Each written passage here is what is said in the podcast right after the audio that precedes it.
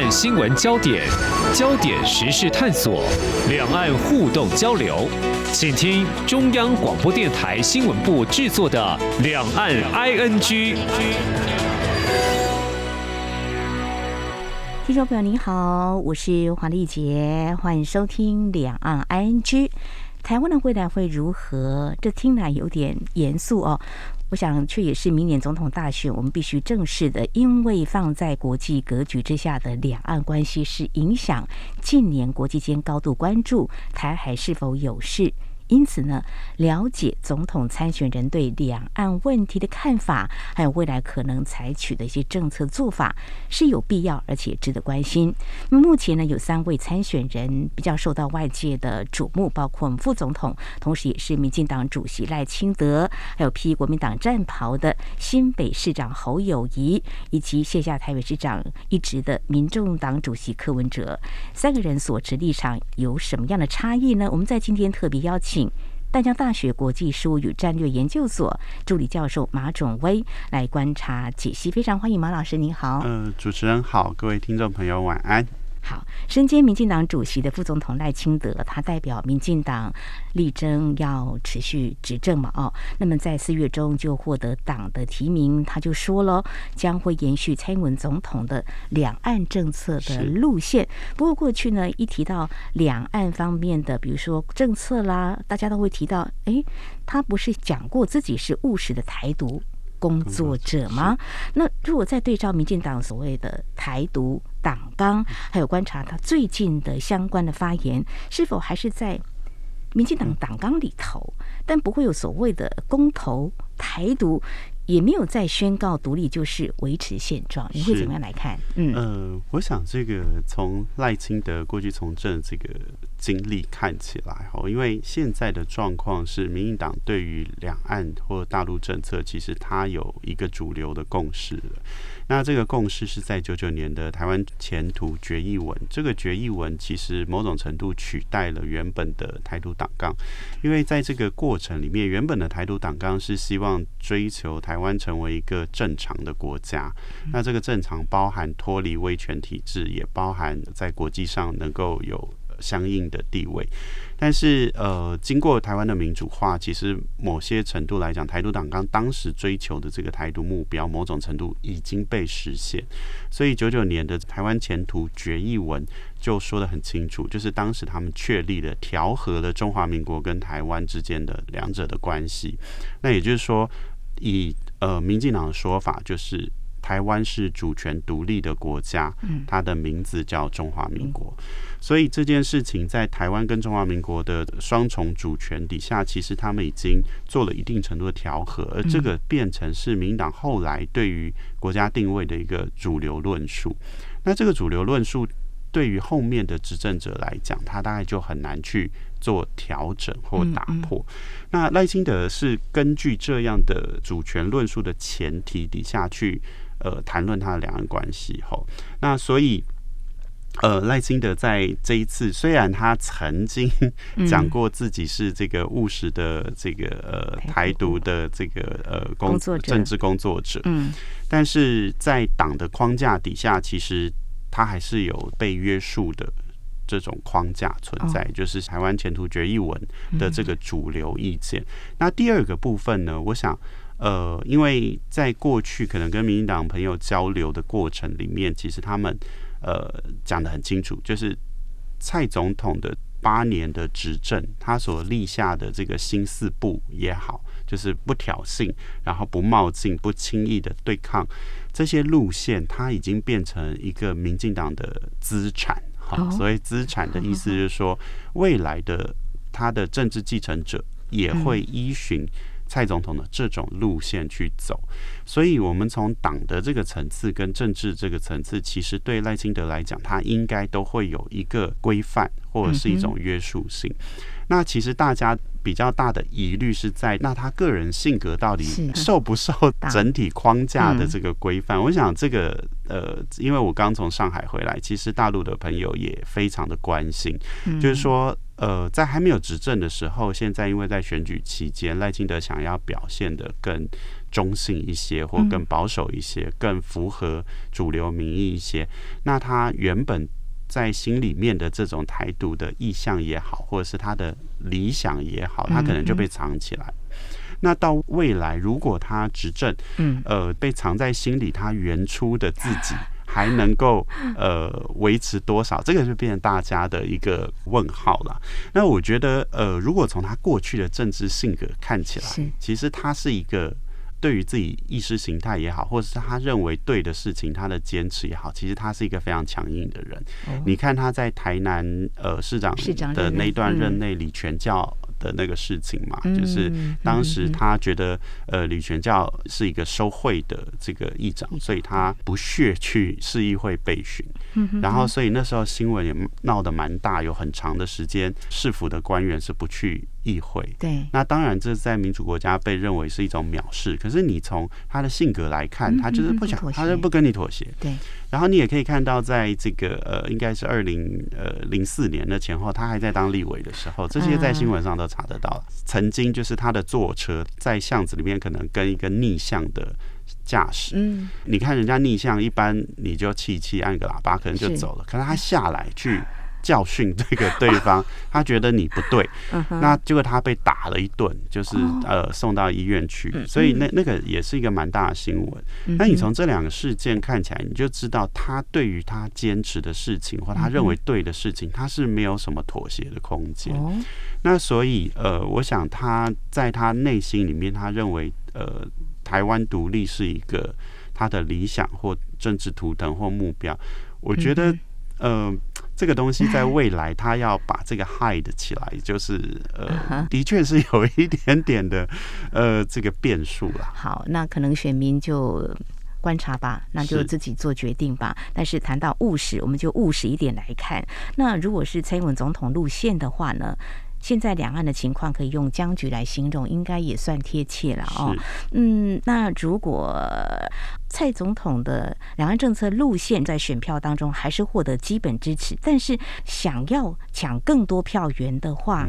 是不是有可能必须要有更弹性的政策论述，才有办法去开拓？我想这个问题是这样，就是说。以现在蔡政府或未来民进党他的两岸政策论述来讲，应该还是相对的温和。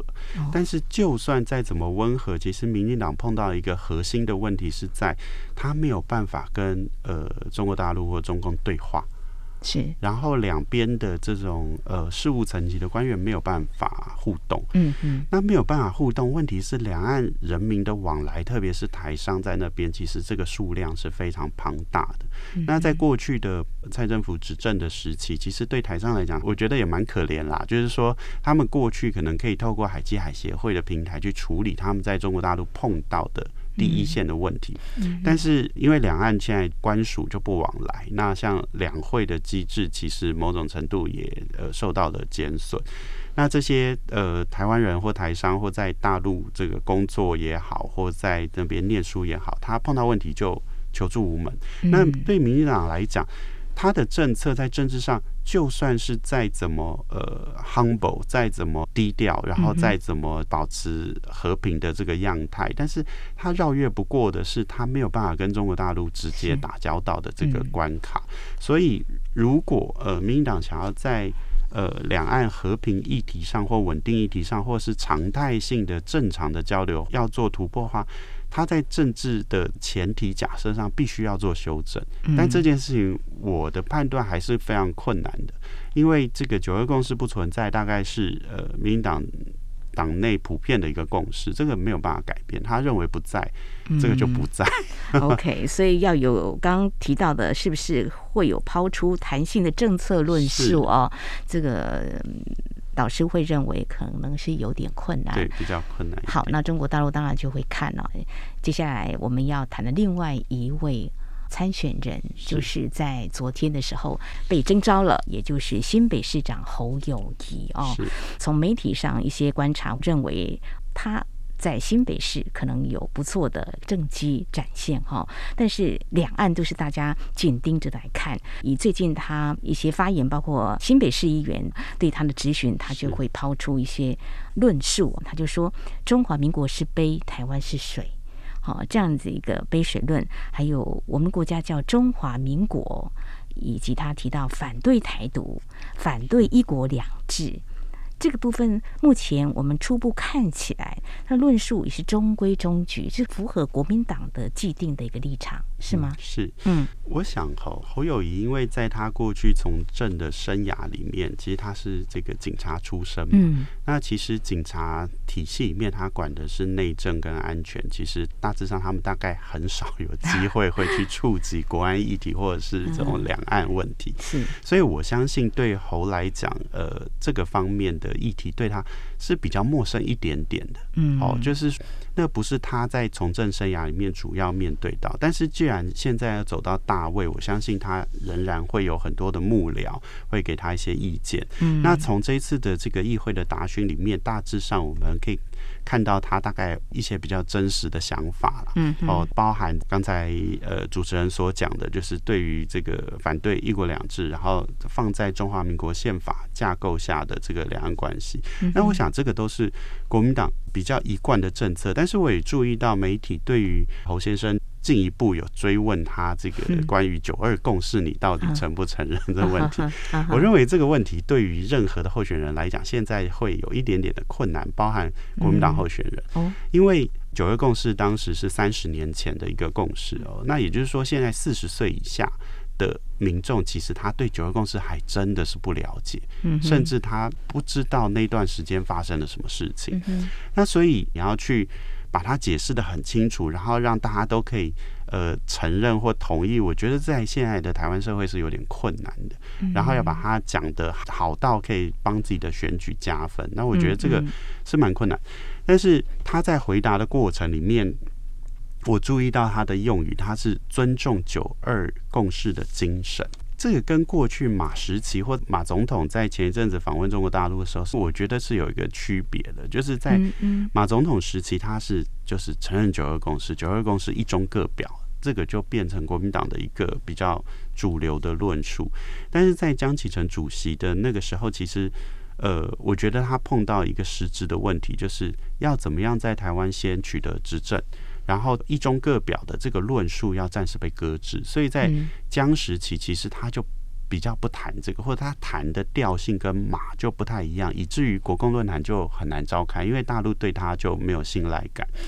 但是现在回到侯友谊，侯友谊其实现在讲的九二共识精神，他把九二共识精神导向一种求同存异的精神。哦，那。也就是说，这个九二共识从一中各表变成了求同存异的精神，这个内涵上我相信是有很大的落差。好，但是某种程度来讲，这也是目前现在选举里面，我认为要触碰到两岸政治议题还是敏感的。但是多数人期待的是两岸和平、两岸交流、两岸发展。嗯，所以我认为侯先生在两岸政策论述上面，他有一点点想试图去。避免敏感的这个词汇，然后想要去呃比较迎合现在多数台湾民众主流的想法，所以他在九二共识上面有一点点显得我认为比较闪躲一点点，但是。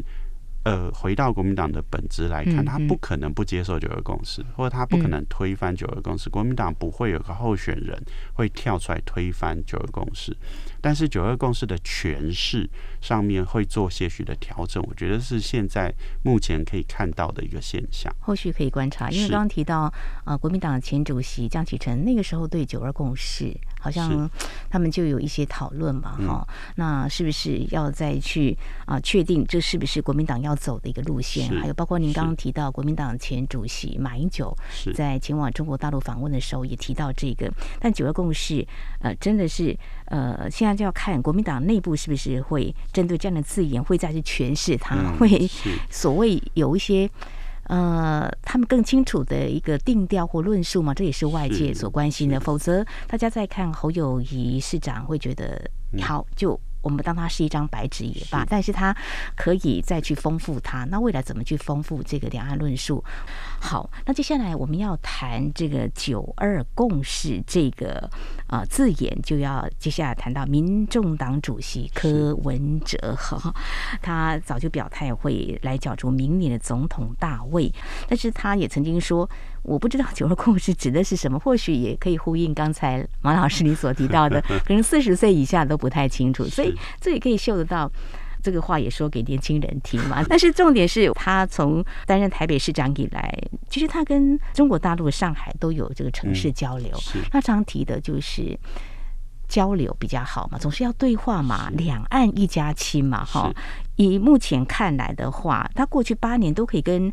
中国大陆有这种城市交流。当然有人说，当然中央跟地方是有别的，中国大陆是切开来处理的。那你怎么样来看？柯文哲的两岸的主张呢？是，而我想这个问题，我先开一个子视窗，嗯、就是说我在上个礼拜去呃上海，刚好跟他们的智库交流的过程里面，嗯、其实上海市台办主任也有来。那其实从这个上海市台办主任的口中，你会发现过去的这些年里面，上海跟台北的双城论坛。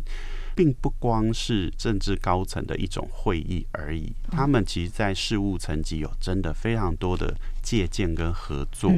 呃，包含现在上海市政府他们所用的这个市民专线。完全就是 copy 台北市政府，所以其实这两个呃城市，他们彼此之间对于治理方式上面有好的部分是相互借鉴的，所以那个关系比我想象中要来的更深刻哈。那回到柯文哲当时是个市长，他能够继续推动双城论坛，的确，呃，因为他不是中央政府，所以呃，中共并没有把这个比较高标准的这个一中原则套用在上面，可是。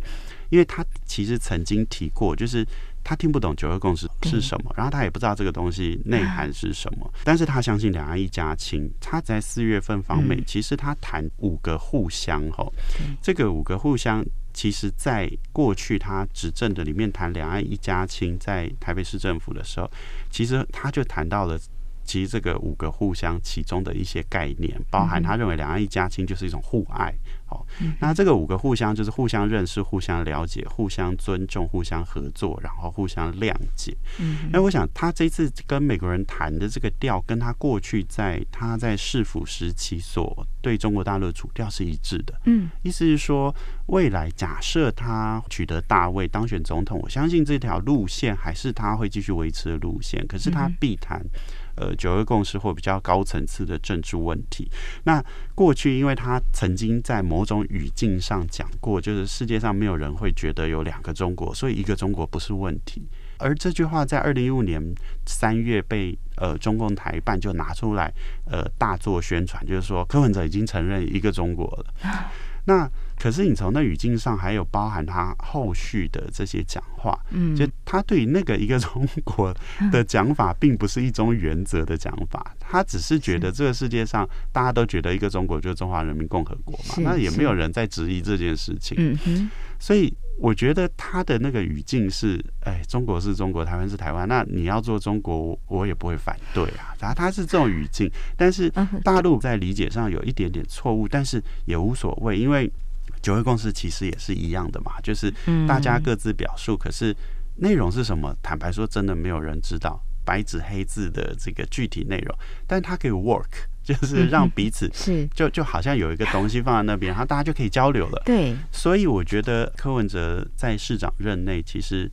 因为他是地方政府，所以被给予一个比较低的政治门槛的标准。然后他过去的两岸一家亲的论述，或这个世界上，呃，一个中国不是问题，这些言论让他可以跟中国大陆顺利的交流。但是我认为，如果他真的当总统的话，这个标准一定会被拉高。没错。那对岸他会要求你讲的清楚一点，但是以现在呃科的论述来讲。除了相互交流、维持两岸和平之外，其实他并没有进一步的去解决两岸政治分歧的问题。嗯哼，这也是接下来我们可以来关注他会不会讲得更清楚一点。那中国大陆会怎么样来看？好，这里是中央广播电台，听众朋友继续收听的节目是两岸 ING。我们在今天节目当中特别邀请淡江大学国际事务与战略研究所助理教授马种威解析目前台面上备受外界关注明年总统参选人，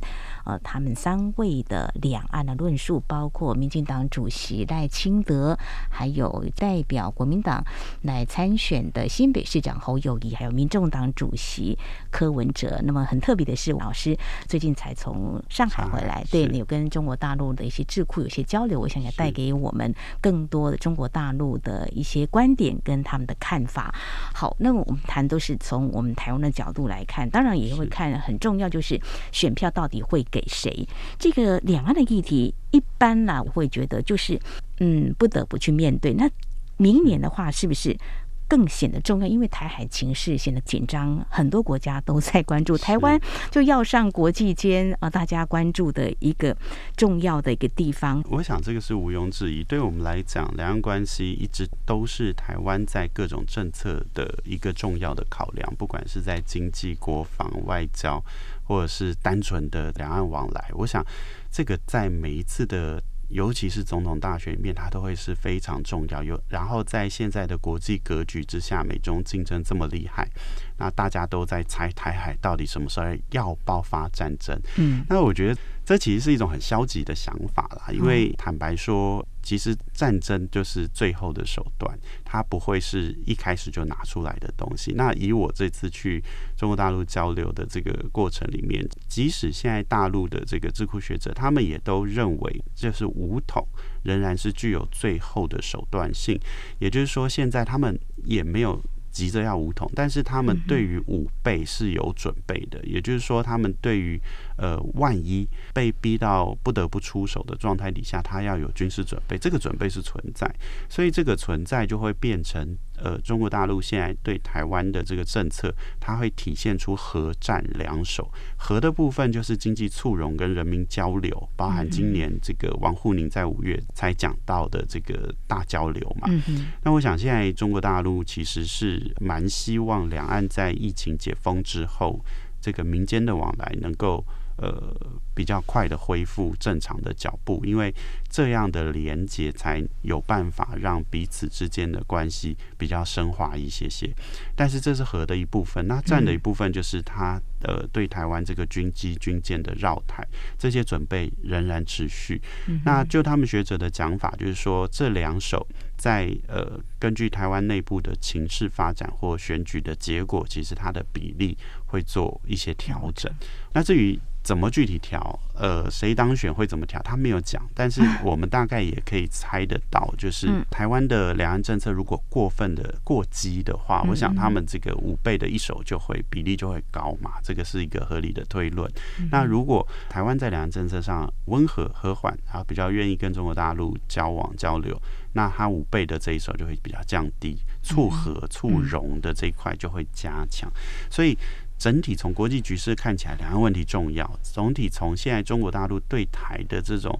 呃感受上，两岸议题也非常的重要。所以我相信，在二零二四年，这恐怕会是真的是台湾就是在选民在考量的一个非常重要的因素，大概摆脱不了。那台湾的民众是这样，就是说有多喜欢中国大陆，恐怕也不见得。但是要跟你维持这么差的关系，好像大家也不愿意见到。我觉得，所以现在所谓呃维持现状占了百分之八九十的这些人，他的基本的想法就是：我虽然在统一上面我没有具体的偏好，但是我也没有想要把关系弄成像现在的剑拔弩张。嗯，所以我觉得就解决这个问题，如果哪一个政党或候选人他比较能够解决这样的需求，就是两岸关系，我们虽然。没有要统或独到什么程度的都没有，但是能解决我们现在眼前的问题，就是让两岸关系和缓，然后让做生意能做生意，让呃百姓想要观光旅游啊，都会有个比较好的关系。我觉得这个可能是目前比较多数人的一种期待啊。没有错。那最后就谈到，就是说到底谁会出来投票的问题？如果年轻人他们的想法到底是什么呢？哈，所以最近我们也会看到一些参选人，如果面对年轻人。讲的就是可以让你们有高薪，是哦，那可以买到房子。两岸问题，他们到底会不会关心？这么的关心就不太清楚哈、哦。其实我们今天谈的这三位的总统参选人，他们都有一些个人特质或施政的能力，所以不管在地方或是在这个党领导这个部分，开拓他的票源，你会怎么样来看这样的影响呢？以必须说，这三位候选人其实都是非常优秀的人，嗯、然后政治历练也都非常的丰富。我相信在经济政策或社会福利政策，其实差距也许呃不会这么大，因为在民主社会，其实各个政党他们在一般性的议题上面同质性是非常高的。嗯、那怎么样去开拓票源？以现在看起来，就是。呃，当然各家民调，我觉得有时候 会有一些些的差异，但是以现在他基本上回到蓝绿这个对决的一个基本格局，也就是现在侯跟赖两位候选人，他们在民调上面呈现比较五五坡的一个状态。那柯文哲现在的民调相对是比较落后一些。那我觉得这个议题，呃，就是说不同的群众到底对于这些候选人的支持有没有办法被开出来？像是比如说，呃，年轻人，嗯哼，这个的确，民众党他的支持度是比较多的，或者是在呃，民进党相对可能次之，就是说年轻人会比较愿意倾向于支持这两个党。那国民党确实侯友谊在 民调当中，他在年轻人这一块是相对落后，但是这一直以来是国民党的一个弱势。那他可能不见得跟他的具体政策。有很大的关系，因为你说，呃，要帮年轻人加薪，要帮年轻人买房，这不是一天两天的政策，这每个党 在过去的二十年都讲，但是有人实践嘛？其实也没有，不管蓝或绿，这是一个全球化结构的问题，这很难被克服。每个国家都出现类似的问题，那所以，呃。对于国民党来讲，他会失去年轻选票，其实跟他的党的性格有点关系。就是国民党里面的这些政治精英，其实他的年纪普遍是真的还是比较大一点。然后他跟这个时代，呃，或是年轻人之间的语言，其实隔阂是比较大一点点。所以，呃，我觉得年轻人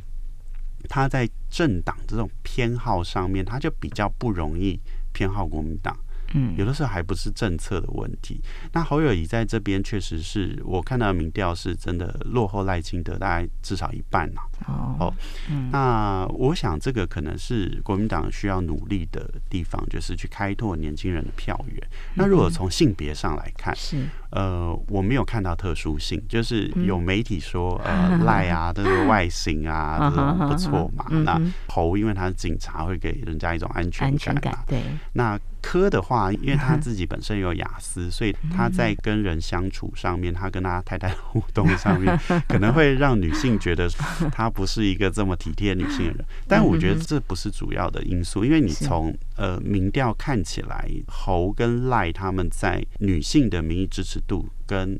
科在民意的支持度上面，就是说。女性的支持度跟总体民意的支持度是一致的，嗯，那就表示性别并没有在这一次的选举当中有比较大的凸显。嗯哼，他们的政治历练其实都有的哈，但是呢，嗯，两岸论述还是非常重要，两岸主张攸关未来两岸关系的互动交流，这也是我们今天所探讨的一个重点。好，未来几个月呢，都是一个观察的一个重要时间点。哈，今天有关明年总统大选三位参选人的两岸论述，呃，未来他们可能的落实政策跟做法，非常感谢丹江大学国际事务与战略研究所助理教授马准威，非常专业的观察解析，谢谢您，谢谢，谢谢主持人，谢谢呃听众朋友的收听。